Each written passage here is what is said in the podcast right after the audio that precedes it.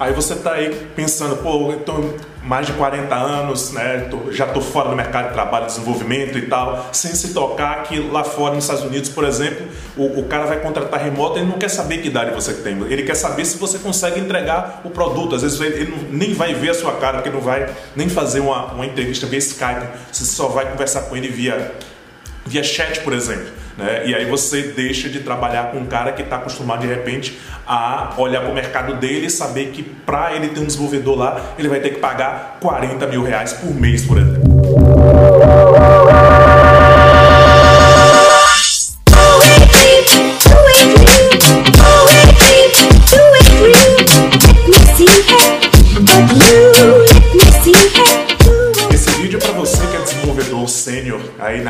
Faixa etária acima de 35, 40 anos, é, eu nessa faixa etária, né, tenho 44, sei que normalmente a gente não assiste conteúdo aí com o, o foco específico né, no nosso perfil. Né? Mas antes de explicar ou falar o que, é que eu tenho que falar para você, eu tenho que explicar aqui, na verdade, o porquê eu estou fazendo esse vídeo.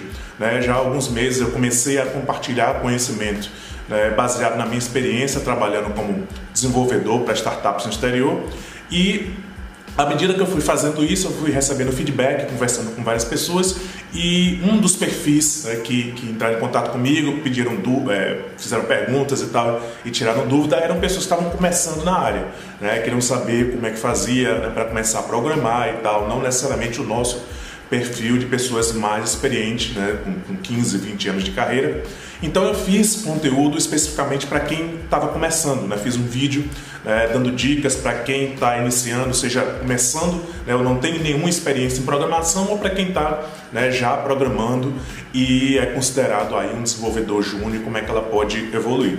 Só que nesse meio tempo, né, eu recebi alguns contatos de pessoas com, com, com questionamentos, né, ou, ou, ou, comentários que eu não estava esperando, coisa do tipo pessoas que uh, já tinham, né, já desenvolviam há mais de 10 ou 15 anos atrás e saíram da área, por exemplo né, e estavam querendo voltar. Né? E um outro perfil que chamou muito a minha atenção também eram desenvolvedores né, sênior concursados que estavam preocupados com a questão da privatização né, das, das, empresas onde eles trabalham, que realmente era uma coisa que eu não não estava é, esperando né, o, o, os comentários ou a preocupação em relação a isso. Né? E aí, baseado na minha experiência, resolvi começar a compartilhar né, informações nesse sentido.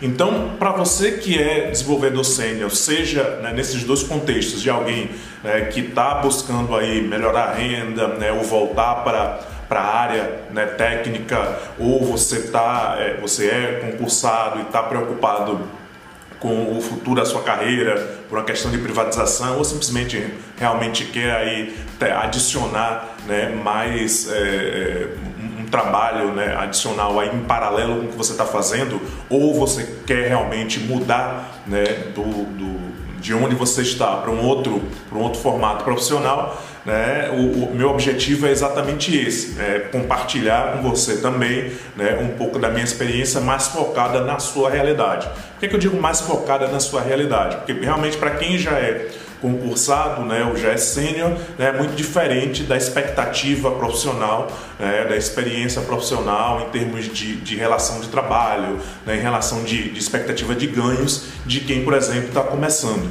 É, muita gente acha que o trabalho remoto ele é basicamente um bico que é, seria para coisa de, de estudante, né, ou aquele designer que faz algum trabalho no final de semana e alguma coisa assim. É, quando eu já recebi é, feedback de pessoas me dizendo que ah, eu, eu não imaginava que dava para viver né, de verdade de trabalho remoto. Né? E aqui meu objetivo é exatamente compartilhar essas, essas informações né, e dizer que sim, é possível né, você manter uma carreira de trabalho remoto, com home office, com cliente no exterior, né, de forma sustentável, né, em que você tenha aí um pouco mais de domínio né, em, em, relação ao, ao seu futuro profissional. Né. Então, falando, por exemplo, de pessoas que são hoje é, concursadas, você tanto pode está olhando para esse tipo de coisa, esse tipo de oportunidade como uma, uma forma em que você pode de, uma, de, uma, né, de, um, de um ponto de vista, está começando a trabalhar né, em, um horário, em, um horário, paralelo, né, como um, um freelancer ali, um, um, trabalho adicional, né, você vai ter o seu trabalho normal né, de, de, de, turno de, de trabalho como, como profissional aí do Estado e você vai, é, você pode, no caso, em um horário paralelo, você trabalhar aí com é, um, um, um, cliente aí do exterior. Óbvio que existe toda uma preocupação né, da questão de dedicação exclusiva, né, da, de questões contratuais que aí dependem né, de, de qual é o seu, o seu contrato de trabalho, né, mas uh, o, o, eu não sou especialista na área jurídica, nada disso, mas eu, eu tenho já é, visto pessoas que juridicamente embasadas conseguem trabalhar aí manter em paralelo o seu trabalho aí como uma pessoa, como um funcionário do Estado e como é, um, um, trabalho aí privado, né? esquecendo aí a possibilidade, por exemplo, de ser dono de uma empresa. Isso a gente sabe que, que não é algo que o funcionário público pode fazer, mas, por exemplo, ele pode é, está trabalhando, né, ou ser sócio, por exemplo, de uma empresa onde ele não é, é o sócio aí é, majoritário, né, o, sócio, o sócio gestor, na verdade, né, nem majoritário, ele, ele não pode ser o, o, sócio administrador da empresa. E no caso do trabalho freelancer, muitas pessoas acham, né, ou me perguntam, ah, tem que ser pessoa jurídica? Não, você não precisa ser pessoa jurídica para trabalhar com clientes do exterior, né, você não vai necessariamente emitir nota fiscal, até porque o cliente no exterior, né, ele não, para ele o, o, conceito do CNPJ nacional né, não, não faz não faz muita diferença, né, para ele o foco dele é ter o resultado do trabalho, né, agora óbvio, né, que o fato de você não estar tá emitindo a nota fiscal, né, não não quer dizer que você não vai estar tá pagando imposto, você vai pagar imposto de, de forma normal, né, indicando que você recebeu como pessoa jurídica, né, mas é, você vai poder estar tá conciliando aí o seu trabalho atual com alguma outra, alguma outra atividade. Uma outra possibilidade é você estar tá analisando, né, ou verificando aí é, opções caso venha acontecer alguma coisa com a sua carreira. Então, nesse caso, você não iria, né, você não se preocuparia, não, não estaria focado em tocar nada em paralelo. Você seria mais uma coisa de plano B, do tipo, ok, o que é que acontece de hoje para amanhã, né, caso é, saiam várias pessoas da empresa é, simultaneamente. Né? Porque uma coisa é você sair né, de forma isolada né, de, um, de, um, emprego do Estado né, para o um mercado privado né, e você buscar uma vaga, e outra coisa é você sair junto com diversas pessoas, né, em que essas pessoas chegam todas uh, ao mesmo tempo no mercado, né, em que eventualmente pode gerar algum tipo de saturação momentânea, algo a gente sabe que eventualmente o mercado absorve, né, mas não necessariamente é, logo num primeiro momento. Então você pode estar olhando para o trabalho remoto como uma espécie de pano B, né? Você não vai envolver, né, ou, ou intercalar o seu trabalho atual com o, o, trabalho remoto, mas você já começa a pesquisar, entender como é que funciona, caso você tenha necessidade, né, faça não por opção, né, é, simplesmente, mas por uma necessidade realmente né, de buscar uma forma é, de, de, renda aí é, diferente da atual. Então essa é uma opção. Você começar a entender como é que você prospecta clientes no exterior, né, como é que você recebe dinheiro, como é que você faz as conversões, né, como é que, que é a dinâmica, por exemplo, que é diferente para você que está aí trabalhando com, com, um cliente né, de grande porte, você de repente trabalhar com uma startup que tem uma, uma dinâmica totalmente diferente. Né? Então, é, é, são, são áreas né, de, de, de, atuação é, um pouco distintas, apesar de ser o mesmo segmento, né, tecnologia em geral, né, mas a, a dinâmica né, de uma grande empresa é bem diferente da dinâmica de uma pequena empresa ou de uma startup.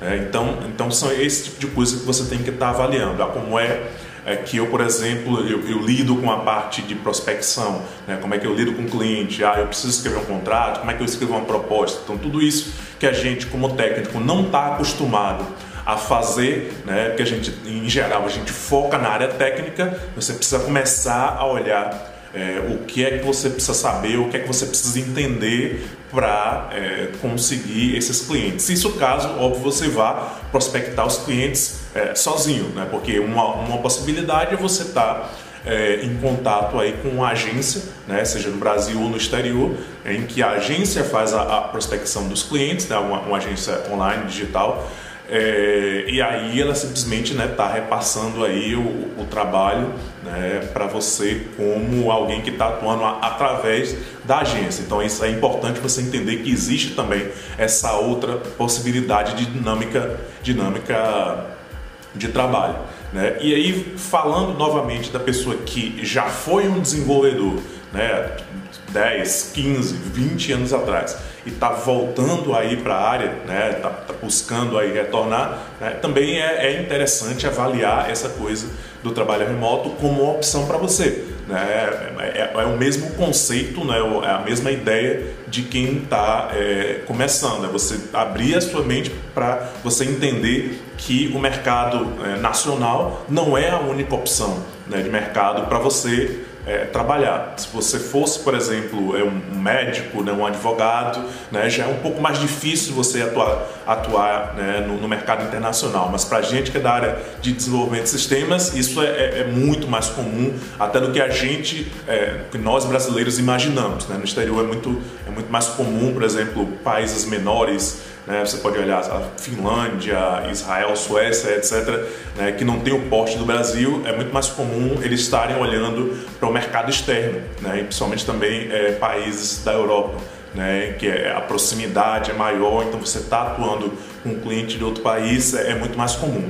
Aqui no Brasil, como o Brasil é muito grande, né, existe uma, uma, questão cultural, né, tanto em relação ao porte do país, quanto em relação à língua da gente, né, pelo fato da gente falar português, então é, já, já cria um pouco da barreira né, com, com com outros países, né, como Estados Unidos, etc., porque não é a nossa língua nativa. Né, e aí, isso eu não estou falando de questão individual, de uma pessoa ou outra, que você pode dizer, ah, não, mas eu falo inglês. Né, eu estou falando aqui do, do, da população brasileira, da, população, da população é, é, de, de, de, de, trabalho que poderia estar trabalhando com um cliente no, no exterior, né, e principalmente no foco específico de desenvolvimento de software né? Não, não faz parte da nossa cultura prospectar né? ou pensar que a gente pode estar é, trabalhando, criando uma empresa né? ou ter clientes no exterior. Então, o primeiro, o primeiro ponto é, é, é exatamente esse: começar a, a pensar e analisar sobre isso, começar a pesquisar se aprofundar no assunto, né, entender que isso é possível e aí a partir do momento que você entende que isso é possível, a, a partir do momento que você entende quais as motivações para você fazer isso, aí sim você vai buscar né, as técnicas, os processos de como você vai fazer. Mas acho que o primeiro passo é exatamente esse aqui, né, é, é deixar claro para você que essa é uma opção profissional né, que você pode estar tá olhando. Porque se você não, não subentende, né, se você não entende que isso é uma, uma, uma, opção que é aplicável a você, você praticamente não vai nem é, procurar saber mais né, ou, ou, ou, tentar se aprofundar no assunto. Você vai assumir que aquilo não se aplica né, para a sua realidade, né, seja porque ah, eu sou funcionário público, ah, porque eu estou muito velho, ah, porque né, qualquer motivo eu estou desatualizado, o que seja, né, e, e você de repente não sabe que existe toda uma gama de oportunidades, né, de vagas técnicas e não técnicas, então é importante entender que existem também vagas não técnicas, né, de trabalhos de curto e longo prazo, né, porque às vezes as pessoas acham também que é só que são só trabalhos de curto prazo, não existem é, trabalhos de longo prazo. Pessoalmente, eu já já tive clientes com dois dois anos e meio né, de, de trabalho remoto ininterrupto. Né? Então, assim, é, é para esclarecer que não é só a coisa do trabalho de final de semana né? e também a questão da, da remuneração. Né? Também o, o freelancer não é aquela coisa do, do cliente que está só buscando pagar o mínimo possível. Você tem toda variação aí de, de, de remuneração. Né? Seja, óbvio, o cliente que ele está buscando ali pagar o menor preço e outros clientes não, eles não estão tão preocupados com o preço, estão preocupados com a qualidade né, do, do, do seu trabalho. Né? E em alguns casos, é, às vezes nem isso, é, nem, nem uma, uma preocupação tão grande com a sua, o seu nível de, de, qualidade técnica, porque é outra barreira que às vezes é, é, acontece muito. Ah, eu, eu não sei o suficiente para competir no mercado internacional, como se as pessoas que estivessem submetendo para vagas fossem sempre né, o topo é, da, da, da da qualidade do desenvolvimento de software mundial. Não, não é isso que acontece. Né? São pessoas normais como você né? que, que têm as suas falhas de conhecimento. Então, eventualmente, tem clientes que estão focados é, às vezes na, no relacionamento com você ou, ou na, na, na, em perceber, por exemplo, que você é alguém confiável. Né? E que se você tem alguma deficiência, deficiência técnica, você vai, é, à, à, medida do tempo, você vai é, suprir aquilo ali, mas o ponto principal é garantir, por exemplo, que você não vai é, desaparecer de uma hora para outra. Então, para alguns clientes, é, isso é importante.